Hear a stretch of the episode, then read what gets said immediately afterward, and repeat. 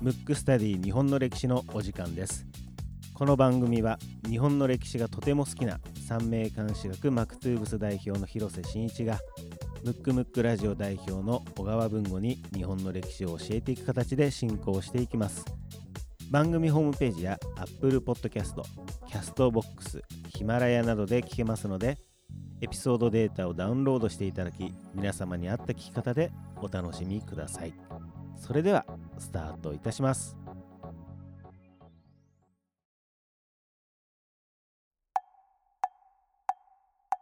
むくむくラジオだべ。むくむくラジオだべ。むくむくラジオだべムックスタディ日本の歴史第26回目でございますはい。はい、えー今回もですねもうテーマは、えー太平洋戦争における海軍、はいパート2パート2。ということですけども、えーリクエストフォームというかはいメッセージ来てますので、はい。読みたいと思います、はい。ラジオネーム最強ムーちゃん。むーちゃん。また、再びですか？再びですね、はい。あのーどうやって聞いてるの？なんて呼びかけたら、はい。ムーちゃんくれましたメッセージ。おそうなんです。小学5年生ですね、はい。えーリクエスト人物豊臣秀吉の幕府を作った後と。はい。はい、えー豊臣秀吉は、えー幕府ではなくて なんていうんですかね？あの、関白にはなったけど、幕府は作ってないですね。作ってないですね。はい。えームーちゃん。気持ちはわかりますけど。気持ちはわえーその理由ですねうんはい。20回目に読んでいただきありがとうございますはい。母と一緒に喜んでしまいましたじゃあ、また読んじゃいましたね。ね喜んだから。喜んでくれてるから、ね。嬉しいな、うんムックムックラジオを聞き始めたのは母がポはいッドキャストで英語を聞いていて、はい。僕も何か面白いものがないかと思い歴史を調べてみたらまだ始まったばかりのはい歴史のポッドキャストがあり聞き始めました、ええ。実はさ母は三名え実は三名監視学も聞いています素晴らしいですね。もう本当、もう。次も読んじゃいたいぐらいのリクエストですね。あのー毎週楽しみにしています、頑張ってくださいはい。ありがとうございますあのーむーちゃんまたメッセージをねいいですね。もう励みになりますね。ね本当にね。お母さんうからもいただけるとはい。嬉しいななんて思いつつ、えーリクエストとはまた違うもう豊臣秀吉ではない。太平洋戦争におけるパート2。パート2か太平洋戦争における海軍。海軍。ね。パート2ということで、はい。前回に引き続き、はい。えーまあ、米内光政さんもしくは、えー山本五十六さんかからの流れから流れから多分違う方向に多分いおお約束の言っちゃうと思うんですけど、はい。まあ、このはい。テーマもね、えーとそういう流れで最後にテーマが決まるということですけども。じゃあ早速このパート2を、はい。やっていきましょうか。はい、やっていきましょえっ、と先週ねパート1でやったように、まあ、山本五十六さんが亡くなってでさすがにもう、まあ、戦争に負けるんじゃないかと。したらあの日本人って非常に精神性が高いっていうか、えー、と当時のですよ。ちょっと戦後の日本人っていうのはどっちかというと愛国心とかそういうのはちょっとなくなっちゃいましたけど当時の日本人っていうのはお国のためにっていう意識が非常に強い国民性だったんで。もう聞きますね、うん、だから世界で、まあ、言われるのが一番兵隊としての能力が高いのは日本、うん。それから将将軍将官それをまとめる人は世界一、まあ、無能だったとうん。呼ばれてるんですけど、うん。まあ、全員が無能じゃないですけどもそれぐらい兵隊としては優秀。なんでですけど負けるにえーなんていうんですかこう敗敗戦濃厚になりつつもでも最後まで戦うっていうやっぱ日本人のメンタリティありますからなんていうんですかねこうす敵に背中を見せないというか、はい。なんかなんていうの自分が死んでも戦うみたいなうん。あるじゃない日本人って、でそういうのがあるんで一億玉砕とかいう言葉をね言うぐらい要するに日本国民が全員死ぬまで要するに負けを認めないぐらいの方に行っちゃってる時代とも、うん、極端ですよね。極端。しかもマスコミも煽ってるだから軍軍部だけがそう言ってるわけじゃなくて、うん。国民が全部。国民まあもちろん国民もうん。違う人もいるけど、そうだと思わされてる。なるほどだからねどの時代もマスコミはね責任重大なんですけど、あんまりだからなんていうんですかね。やっぱ操作されたりとかねうん。いろいろしてますから、うん。あんまり良くないこともあるんですけど、うん。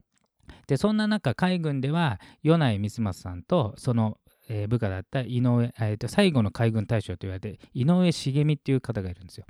この方とあと、えー高木さんっていうその部下その人が極秘に要するに、えー、と個人的にというかどう終戦の方に持ち込むかっていうね、ん画策をしてでもう一つ別ルートからあの鈴木貫太郎っていう人がいるんだけど鈴木貫太郎さんは知ってる？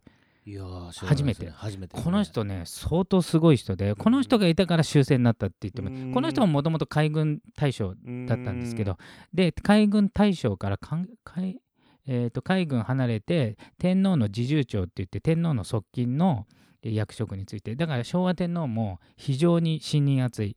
米内さんもそうです。信念あつうんで昭和天皇ってあの非常に僕は優優秀な方で相当な人格者だと思うんですまあ賛否ありますけれども、はい人格者だと思うんですけどで当然し昭和天皇っていうのはあの基本的には戦争反対だったと思うんですよ。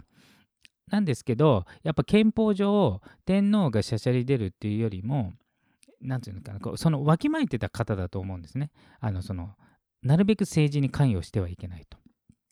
でで軍部がまあ戦争中っていうのは暴走するんである意味議会とか今のいう国会、えー議会よりも軍部の方が力が強くなっちゃう。それはなぜかっていうとあの2つ理由が大きく2つがあって、はい。軍部の力が強くなって。1つは途中からあの陸軍大臣と海軍大臣は現役の陸軍中将か陸軍大将しかなれないってことになったわけ、うん。そうするとじゃあ文吾が、うん。じゃあ議会で選ばれて総理大臣になります、はい。けど総理大臣が大臣を任命する、うん。で海軍と陸軍大臣を指名するじゃない。うん。その時に海軍はあもう文吾気に入んないからあ文吾は国民から選ばれたね。議会で選ばれて、うん。総理大臣は、うん。気に入んないから海軍大臣出さない。陸軍大臣出さないっていうと、うん。それで内閣総辞職なんでだから実質キャスティングボード握ってんのは、うん。海軍と陸軍になっちゃうなるほどね。出さないって言ったら組閣できないから不思議な話ね。思議な話、だから海軍と陸軍のある程度意向を組むことを総理大臣がやらないと大臣出してくんないから、うん。あのそれでだんだん軍部の要求が強くなってきたわけね。なるほど。それであのー軍の色もどんどん強くな強るく強くなっていくく、うん、だって言うこと聞かない総理大臣は陸軍と海軍の意向で首に首っていうか実質上の首ね出さないから、うん。うん、協力しませんってなっちゃうんで。でそれの反省があって、まあ、これ世界的に全部そうですけどあの文民統制って言って、うん。今の日本国憲法はシビリアンコントロールって聞いたことある、はい。うん。要するに陸、えーと自衛隊のトップは自衛隊の幹部ではなくて政治家とかがなるっていう。要するにそういう教訓があって軍人には絶対トップになっちゃいけないっていうね、うん。ことになる。でもう一つは統帥権っていうのがあって統帥権っていうのは戦争を遂行する権利。うん、じゃ海軍自体の人事とか決めるのは海軍省なんで、えー、と総理大臣に帰結するんですけど統帥権っていうのは天皇直属のやつなんであの、えー、と軍の作戦とかそういうのは統帥権になるのね。うん。だから陸軍でいうと陸軍省のことは内閣総理大臣管轄。もう一つ参謀本部っていうのがあってそれが実際の戦争を遂行する、うん。その参謀本部はうん。内閣じゃなくて天皇直属なんで、うん。総理大臣の権限が及ばないの、だから直接天皇に物申して、うん。うんあの総理大臣はよくありませんよとか言ってそれを医薬上層っていうんだけど、はいはいはいうん、それをバンバンやっちゃうから、うん。あの要するに議会とは別に権利を持って天皇直属だから、でだんだん軍部が力つくとそこに総理大臣が文句言うと、うん。せっかくみんながね話し合って決めたのをあなたが一人でひっくり返しちゃうからそれは良くないんじゃないかっていうと天皇直属の私にあなたごときが何意見してんだってなっちゃう。なんか歪んでますよね。そうそうそうそうそう、ね。うん、それってはあれ天皇に文句言ってんのと一緒だよっていう風になっちゃってそれがどんどんどんどんその統帥権っていうのをなんか味揚げ足取りのように使われて、うん。だから内閣の意向がどんどん及ばないかまたは軍部の言うことを聞く内閣じゃないとあの物事が進んでいかなくなっていっちゃう。なるほど。まあお飾りみたいな話そうそうそうそうそう、ねそれで強くなってでそのこと自体はあの天皇自体は望んでないんだけど、うん。周りがいいわゆる忖度しちゃうっていうか。どことになっちゃうわけ。で時にその中そうするとず本当はえ昭和天皇自身も戦争を終わらせたい、はい。一部の人も終わらせたいけどみんながそうなっててでも、え一部の人がやったところでひっくり返されちゃうから、うん。もう秘密裏にもう暗殺覚悟でやらないといけないわけ、うん。それが動いてたのが米内さんとかその部下の井上さんとか高木さん海軍でいうと、うん。で実はその大大ボスのうん。その侍従長だったうん。鈴木貫太郎さんがものすごい実はだから今回のテーマは鈴木貫太郎になる可能性あるんですけどそれが一応せ戦前最後の総理大臣その人が集結させたんですけど、この人海軍大臣で表向き表だって終戦工作しちゃうとそもそも総理大臣になれないか暗殺されるんで表向き軍事軍隊寄りの発言を常にするわけ、うん。もうあなたたちと意見一緒ですよって。裏ででも終わらせようと思ってるわけ。でえー、とでも軍部たちは鈴木貫太郎さんは自分たち寄りだって分かってあの思っちゃってうるから、うん。じゃあ協力してやるんだけど最後の最後でえっ、と御前会議って聞いたことある、ある。うん、御前会議、うん。通常はさっきも言ったように昭和天皇っていうのはあの、えーと戦争反対の意思を持ってても政治には参加しないっていうそういうポリシーを持ってる方だったんであその規定でねうん天皇っていうのは、そもそもそそういうことに口出ししないっていうのが良しとされてた憲法なんでなってたんでそれをまあだからわきまえてた方なんでね。で御前会議というのが始まるわけ。要するに各大臣と,、えー、と陸軍とか海軍の幹部が集まって戦争をどうするか。うん。で通常はこの時ってみんなで話し合ったのを結果を天皇にこうなりましたって言って反抗するだけなのに鈴木貫太郎さんはそれやっちゃうと絶対終結にならないから最後こんだけ大事だから天皇直接御前会議にお出になって、うん天皇の意見を聞きましょうっていうのにうんうん。持ってった人なのおー。でそれは侍従長やってたから天皇と通貨の中だから、うん天皇が意見 OK にしたら天皇はうん。戦争をやめろって言うにき絶対決まってるから、うん。それ以外軍部が止まんないわけ。なるほど。要するに天皇の意見以外だと誰か例えば海軍大臣が戦争をやめましょうって言ったら他の海軍のやつに殺されて別のやつになるから、もうん。う最後天皇の意見を、なるほどね。うん。逆らえない位置にして、うん。そうじゃないと戦争できないにして、はいはいはい。それやったのが鈴木貫太郎さんうなん。それで異例中の異例で昭和天皇が最後のご聖断っていうんだけどどうするかを決定するっていう会議を当時の総理大臣の鈴木貫太郎がやったの。うん。でてそしたらもう、えー、と陸軍大臣も海軍大臣も反対できないわけ。もう天皇が言っちゃうから、でうん結構反対意見は言ったんだけど、うん。最後の決断はやっぱ天皇になうんるから、うんそれで決まったわけ終戦うが。で鈴木貫太郎さんはその前も非常に運がいい運がいいっていうかちょっとうん。とんでもない超人の方で、おあの226事件しはいてますよ。226事件っていうのはあの青年将校要するに若い血気盛んな20代ぐらいの若者がもう一回明治維新のような革命を起こしてちゃんとした政治をしようと。で軍隊がクーデターを起こしたわけ。うん。で当時の総大総理大臣とかどんどん殺していった時鈴木貫太郎さんも襲われたわけ。はい。あの幹部だったから。銃弾3発受けてううん。血の海になって、うん。で最後とどめ刺される瞬間に、うん。奥さんが、とどめだけはやめてください。私が何だったら刺しますんでっつって、うん。分かりましたって帰って、うん。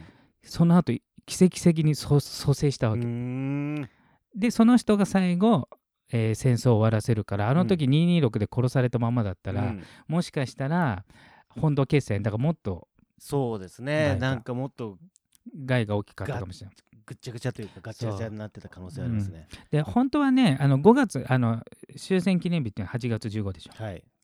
5月の段階でポツダム宣言っていうのを聞いたことで、はいあります。要するに日本日本を、まあ、降伏勧告、うん、もう負けてんだから降伏しなさいって、うん。うん。っていうのを5月に確か5月ぐらいに突きつけられた時、日本はそれを突っぱねちゃったわけね。であの時に反対しえポツダム宣言受諾してればうん。原爆も落とされないしあと,、えーと原爆が落とされたのが8月6日、うん。その8月8日うにんソビエトが日本に侵攻するわけ、うん。あのソ連も参戦、うん。最後の最後。でうん。8月翌日8月9日が長崎に長崎。原爆うん。これがとどめ支えで8月15日にあのポツダム宣言受諾の終戦なんだけど、うん。でだからそれがなかった。うん。だから原爆 2, つもなかった。あとソ連。うん。ソ連がねもう相当すごいのよ、うん。というかひどいのよ。うん。あの人たちが来たから中国残留孤児が生まれた。なるほどね、要するにえっ、とえー全員捕虜をあの強制労働させられたの。何十万人も。も普通は捕虜は手厚く扱わないといけない国際法上、はい。でソビエトはそういうのないから、うん。えー、と強制労働という名のうん。ほぼ6割7割死んじゃうような、うん。えそれがあれですか？シベリアの。そうシベリア抑留。そうそうそう。要するにあの満州満州っていうのは中国の中国とロシソビエトの間のうん。国が、要するに日本が降伏しそうだってことで満州から日本に当時日本の植民地だから日本領みたいな。ここにいると危ないから、うん。負けそうだから日本に帰ろうとしてたうん。後ろ側からソ連がバッて来てあそれなんか見たことあるなそう。行く方向変わったんですよね。そうそう不毛地帯っていう多分あの、うんうんうんええドラマかなんかにこはいうはい。出てるやつで、でその時に大半の日本人が、うん。まあ、殺されるかうん。捕まって、うん。捕まって捕虜じゃなくて強制労働だから今でいう懲役刑みたいな、はいはいはいで、えーとシベリア鉄道その要するに日本人の捕虜が作るんだけどマイナス40度で半袖とか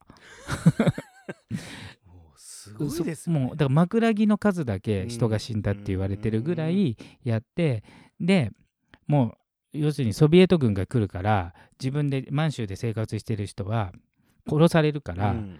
その子供を現地の中国の人に自分の子供だって言ってなるほど。預けた人がうん。中国残留孤児になっちゃう、るほどね。それで逃れたと、へえ。なんかあれですね。結局ポツダム宣言のうん。タイミングで、うん。まあこれはもうたらればだけど、うん。認めてればいろいろ状況は変わってたの。変わってたそうそうそうそう。まだ全然しかも条件が緩かったのその時は、あの例えば日本のここの部分はじゃあ多めに見ますよだったけど、どんどん進んでもう無条件に、うん。もうははっきり言って沖縄も取られる寸前だったわけ。あのしばらく取られてたのね、うん。アメリカに、うん。あの返還されたんだけど、だからもう本当にどんどんどんどん条件が悪くなっていっちゃって、うん。うん。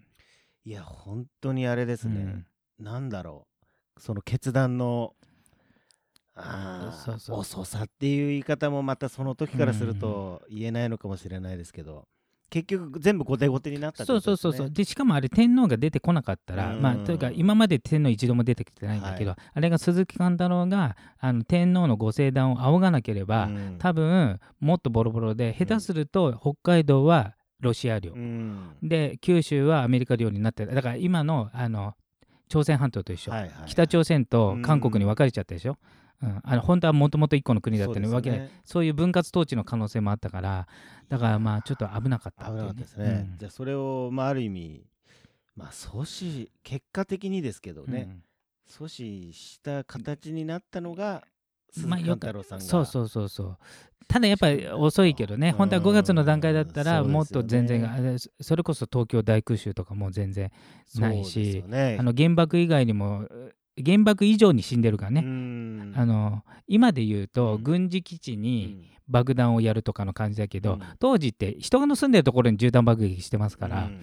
まあ、ちょっととんでもない話だよね。ね。大都市に爆弾を落っことしてるわけだから。いやーなかそういうことなんですよ。そういうことですね。いやあのー今回のテーマは太平洋戦争における海軍パート2なんですが、もう全然パなんかそうね。だから 終戦工作みたいな感工じ、ね、作。みたいな感じになりましたかね。ですね。うん。あのー聞いてる方、あれですね、えっ、と、タイトルと内容が 伴ってないかもしれませ んけど。あの、うんそれはちょっとご了承いただいてということで、えーひとまず今回のテーマは、終戦工作にしましょうか。しましょうか。はい。えー終戦工作でした。でした。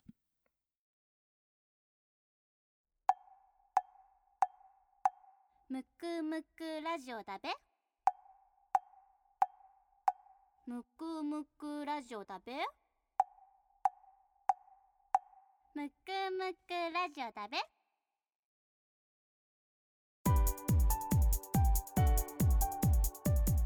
エンディングです。この人物を聞きたいというリクエストがあれば番組ホームページの方よりよろしくお願いいたします。